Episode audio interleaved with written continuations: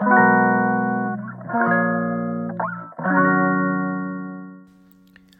はようございます。松田祐介です。このラジオは、えー、妊娠や出産に関わる麻酔酸化麻酔を専門とする麻酔科医私松田祐介が普段感じたり考えたりしたことを発信していく番組です。いや実はですね最近ちょっと眠りが浅くって困ってるんですよ。っていうのはここ数日ここおとといとか何回か夜中に目が覚めちゃって月曜日なんかだから月曜日か火曜日にかけてか一旦目が夜中2時ぐらいに覚めて5時ぐらい前に眠れなかったとかってうわーと思っていやこれあの医学的に言うとこれ中途覚醒って言ってあの眠ってる途中でこう目が覚めるって言って、まあ、いろんなことが原因で起こるんですけどもまあ大体まあ僕ぐらいの年齢になってくるとまあ原因は2つでうつか前立腺肥大かってやつですね。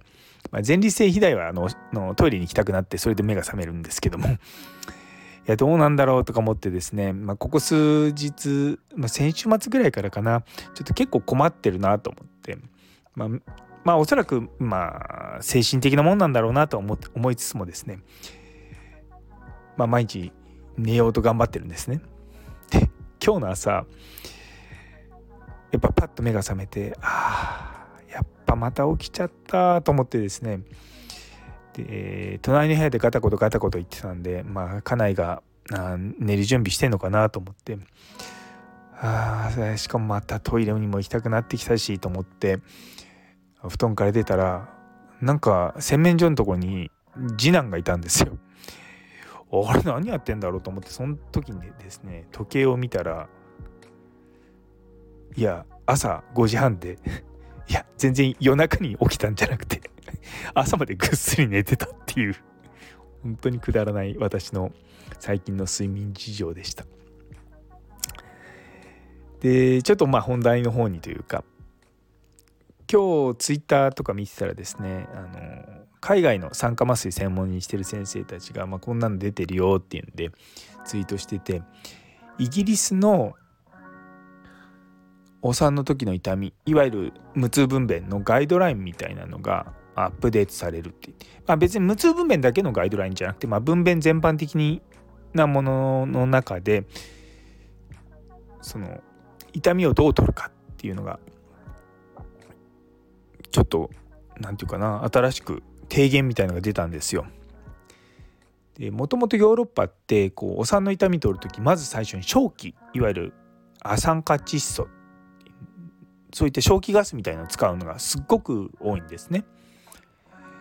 でただ正気ガスっていうのは温室効果ガスだったりするのもあって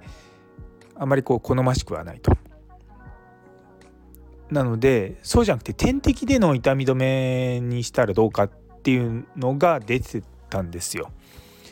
イギリスとかだと実は無痛分娩率って隣のフランスが90%とかに比べるとちょっと低くて、まあ、50%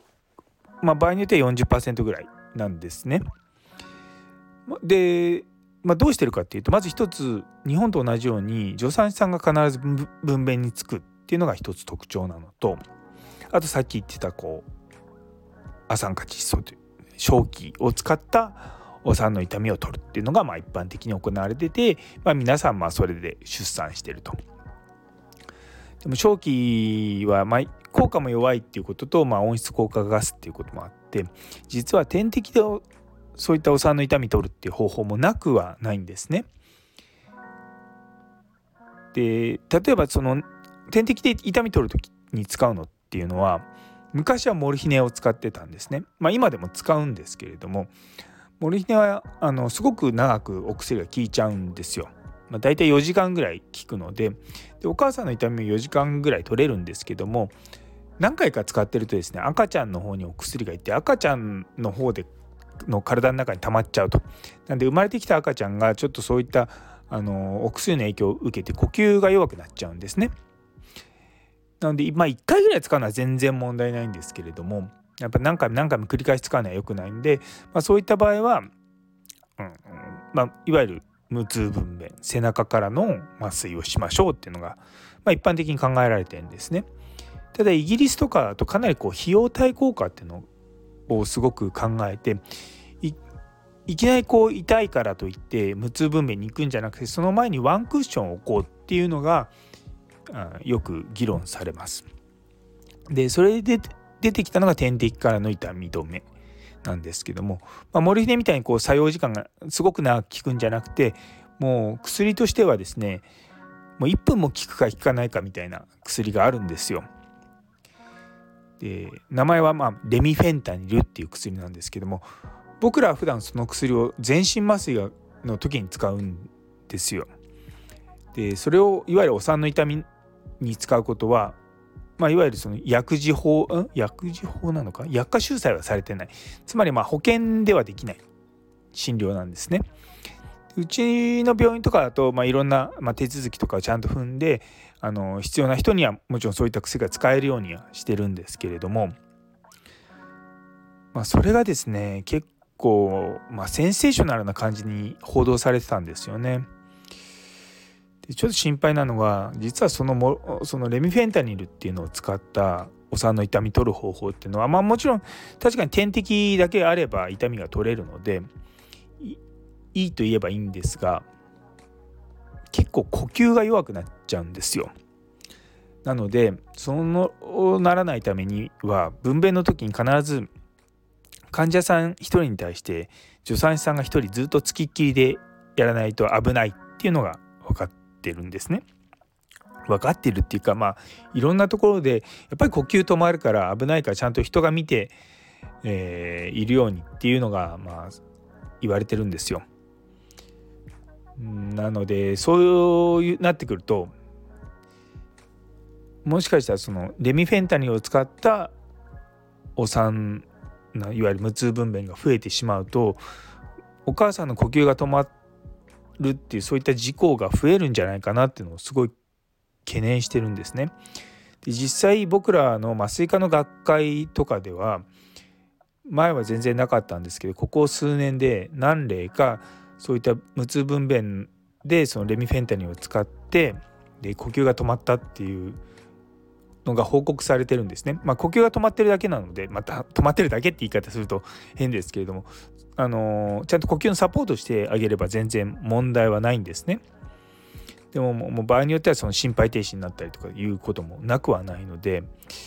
いやちょっとこれ大丈夫かなっていうのを少し懸念してるんですよね。いやなかなかねその辺の安全性の担保っていうものがしっかりされた上でやるのでは全然いいんですけどもこう爆発的に広がるとやっぱりそういった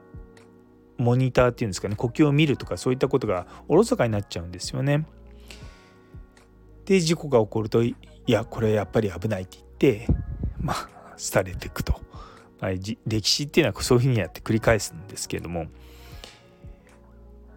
やっぱりまあそのレミフェンタニルを使ってお産の痛みを取るっていうのは、まあ、効果的にやればちゃんと効果的だし安全に配慮しながらやれば大丈夫なんですけれどもやっぱその安全に配慮するのにやはりそのスタッフの教育とかあと患者さんの様子をどう見ていくのかっていうことをちゃんとプランニングしないと危ないんですよ。で結構ちらほら最近産婦人科の先生とかでいわゆる見よう見まねでそういったことをされてる人もいなくはないと。で耳に入ってきていてで実はそれに対してまあ危ないですよっていう話が出るのか出すのか出たのかちょっと僕もあのしっかり追ってないんで分かんないんですけども、まあ、そういった感じなんですね。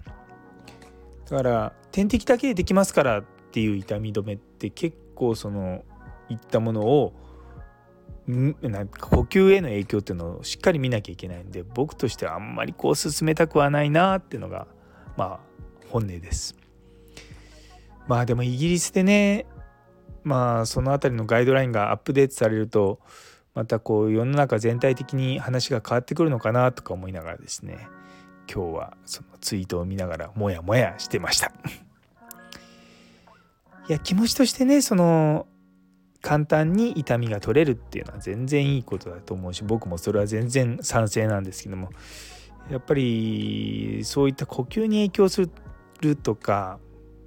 うん、なんかその辺がねすごい心配なんですよ。うんまあ、そういった大きな事故にね、まあ、海外のことだから大丈夫だとは思うんですけどもなんかそれをこう切り取って日本でやろうとしてうまくいかなかったりとかするのは本当に危ないなと思うので。いや心配です。ねそうあの分娩が保険でできるようになったら多分いわゆる無痛分娩とかも保険でやらなきゃいけなくなってで、まあ、その辺りの制度設計もしなきゃいけなくなってくると思うんですよね。だから今後どうしていくのかなっていうのがちょっと気になってはいるところです。はい。というところで、えー、最後まで聞いてくださってありがとうございます。今日という一日が皆様にとって素敵な一日になりますように。それではまた。今日は二度寝しないように頑張ります。